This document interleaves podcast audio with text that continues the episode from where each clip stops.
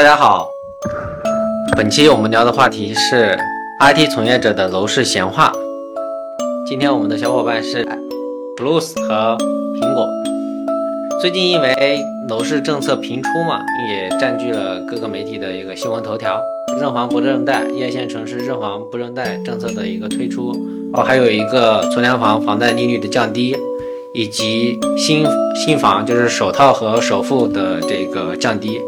对我们老百姓的生活方方面面都有一个比较大的一个影响，所以我们就借借这些借机也聊一下这个事情。我先问一个问题，你买房了吗？我买了啊，你可以介绍一下你房子的情况吗？啊，我买的是一个二线城市杭州的一个房子，我是在二二年左右买的，当时的利率还比较的高，所以现在的这个利率降低对我也是也算是一个福利吧。对，你买的是期房吗？对，期房什么时候交房？是明年八月份交房。那你的房贷的利率是多少？我房贷的利率是四点七，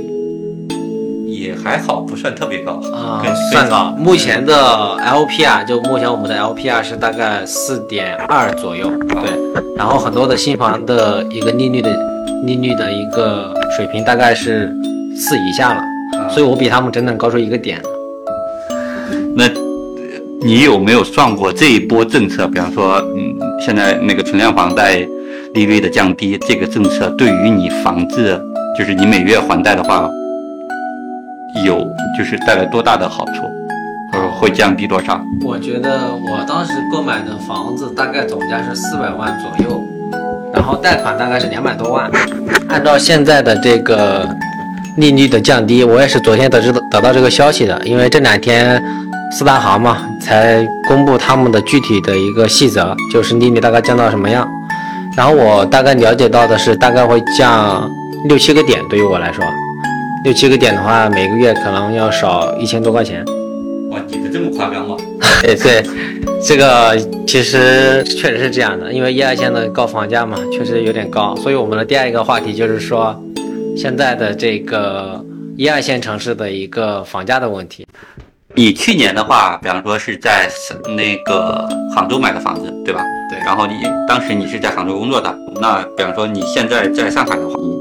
你你现在对于这个房子的预期是什么样的？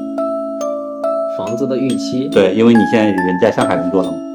我是这样看的，就是也有很多人问我这个问题，就问我什么时候回杭州，或者说以后在哪，对吧？我现在又处于一个成家立业的。这个前夜吧，就快成家立业了，所以也被很多人去问这个问题。我的想法就是，我也不知道，就是看情况，后面怎么处理呃杭州的房子，然后究竟以后是在什么地方，我目前也不确定。但是我这两天也了解了很多上海的这个房市，对，也了解到一些情况，我就感叹上海的楼价是房价是真的高，它大概是杭州的一个两倍的水平。就是我在杭州，我已经是很贵了，每个月还贷压力这么重了。然后我到上海一看，我发现两倍什么概念？就是，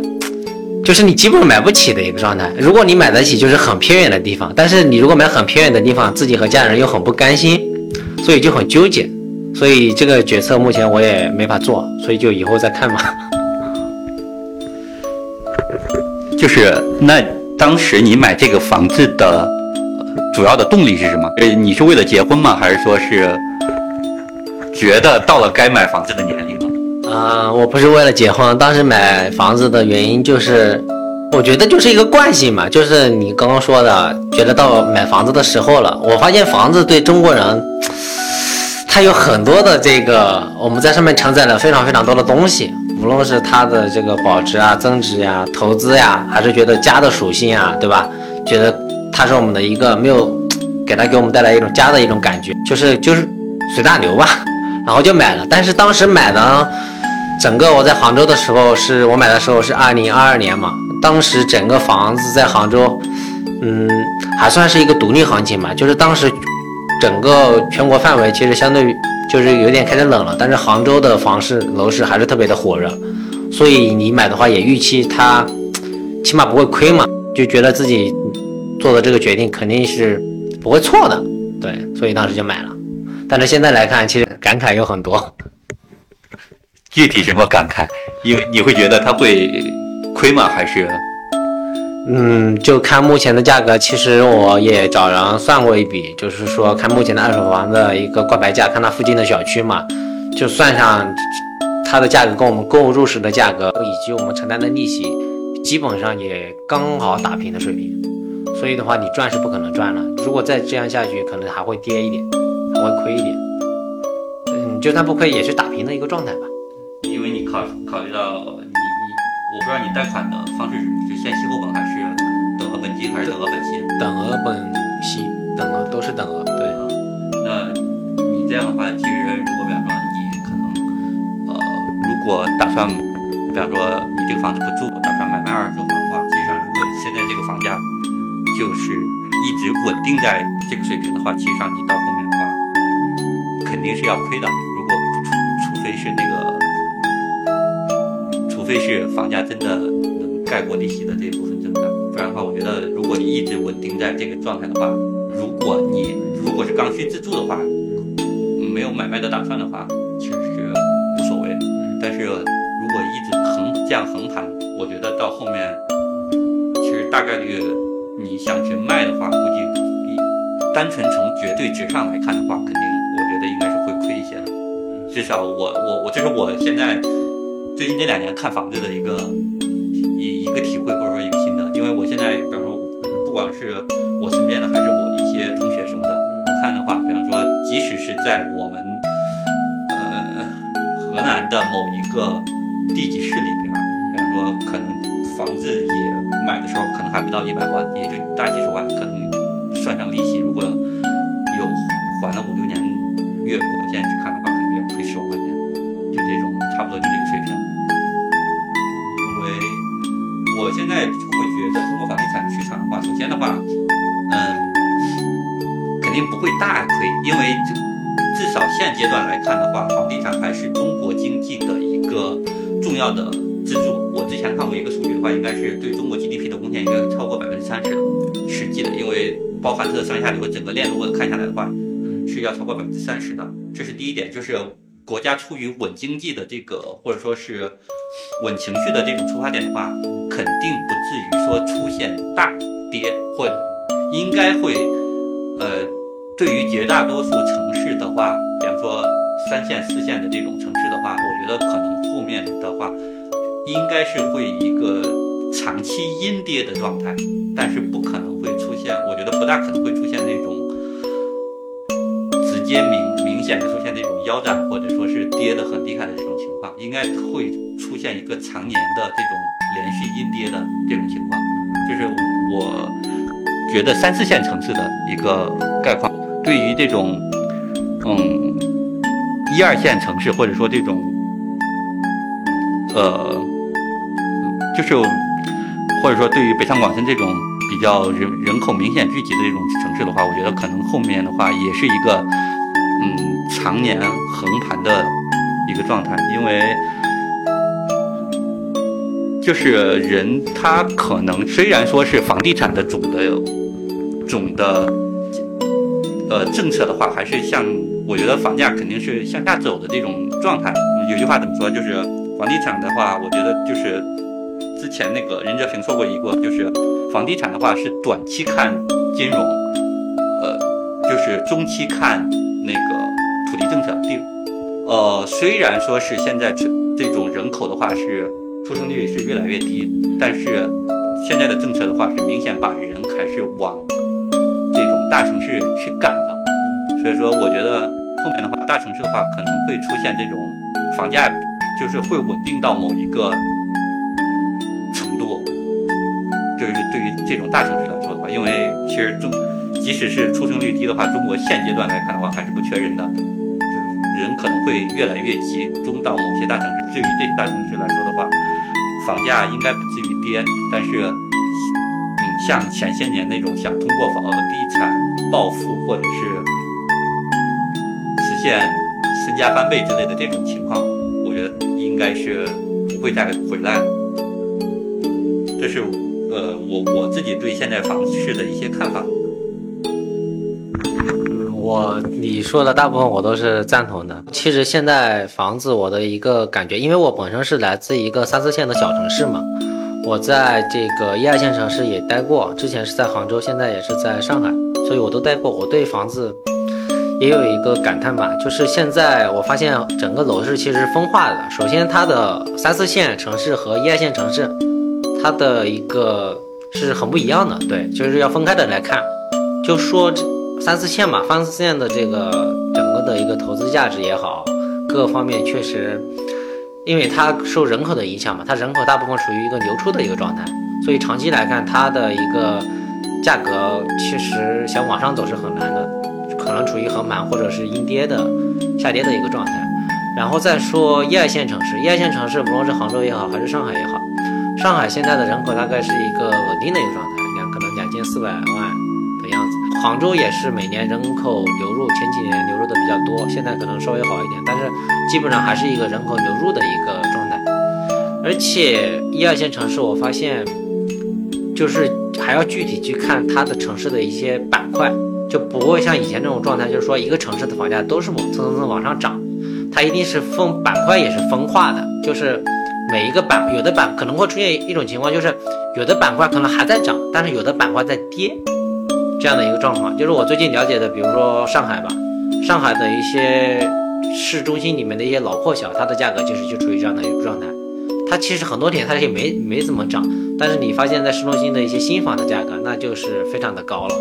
对，就是跟你的这个板块以及你的这个房子的这个属性都有很大的一个关系。所以买房的话的一个决策就需要颗粒度更加的细，去做一个精细化的一个选择。这样的话，可能才能让自己资产更多的保值增值吧，不然可能就会亏。我之前的话，呃，在就是最近这些政策出来之后的话，我在 B 站刷视频的话，我经常刷到一个视频，就是讲现在，呃，就是年轻人对现在楼市的一个看法，就是，呃，他们我看 B 站上有很多视频的核心意思的话是说，即使是。现在出了这些政策，他们依然会觉得的，就是这个房价还是很高，或者说是，嗯，他们会觉得，嗯，拿出来的诚意还是不够的，就是觉得房价高，不管是房价高还是说，呃，其他的一些情况，他们会觉得这些既得利益者里边依然还是不愿意做一些让步，然后。会有一些视频在下面会鼓动一些，比方说，类似于他们既然没有拿出足够的诚意，那我肯定也不会买之类的，就是会有这些鼓动的这种发言的这种情况。包我刷到很多个视频都是在这样讲。我想问一下，就是苹果这边，你应该算是一个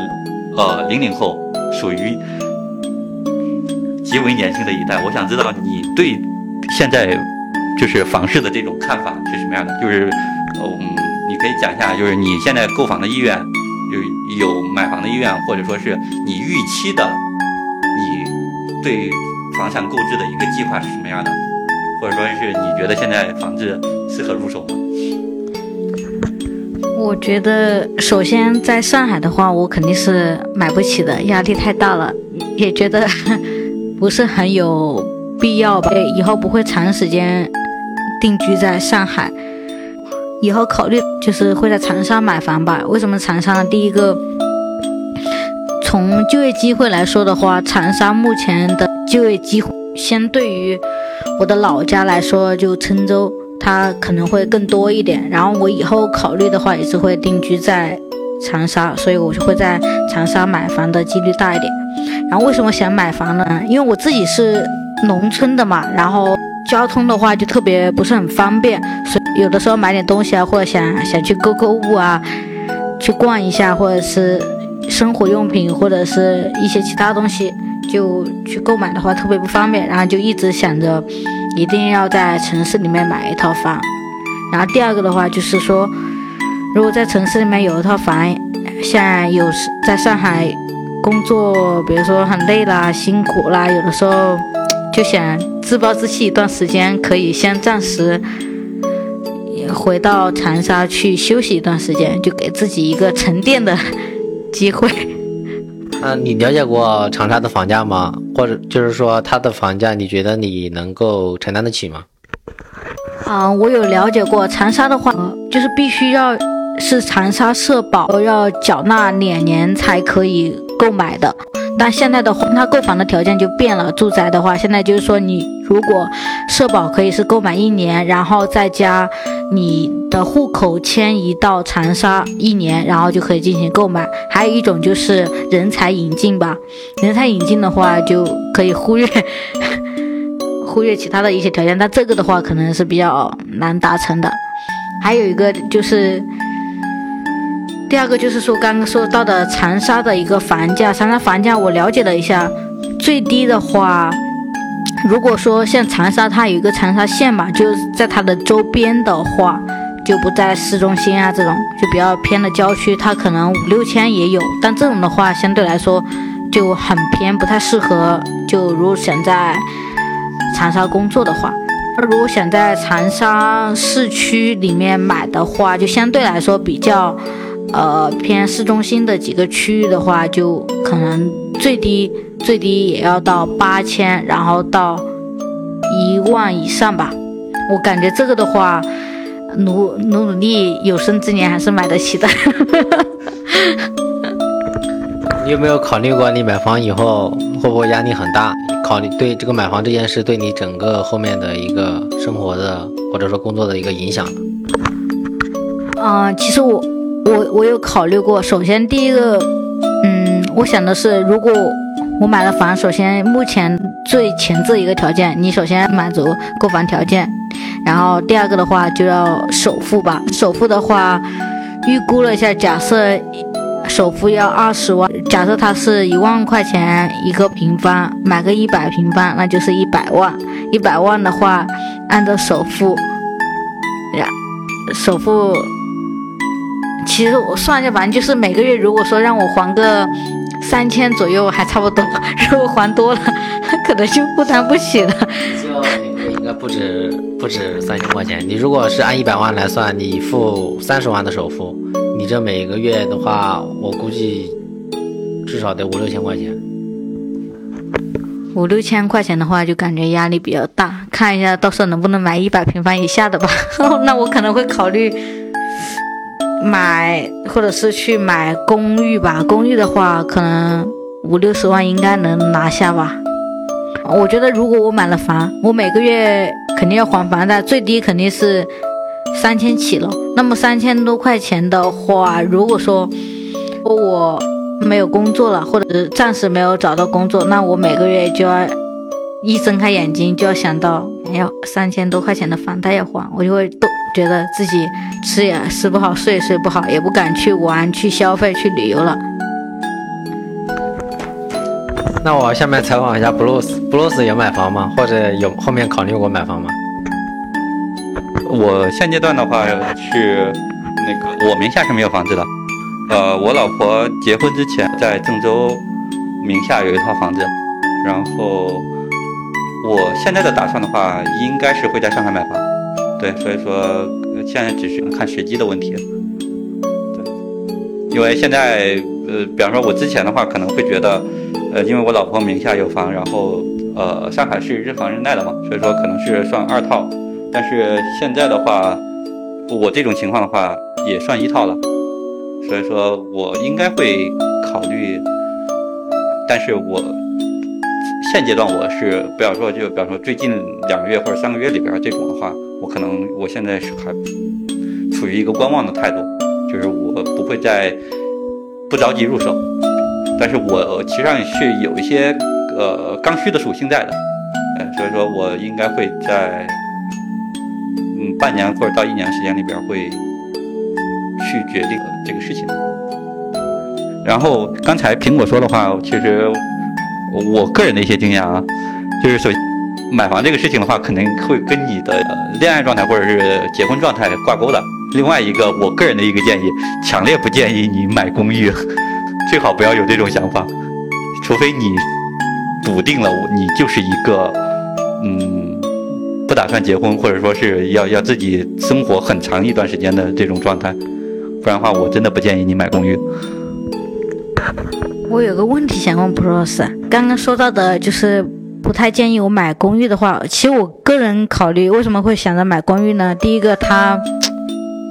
相对来说它平方数会小一点嘛，然后比较适合；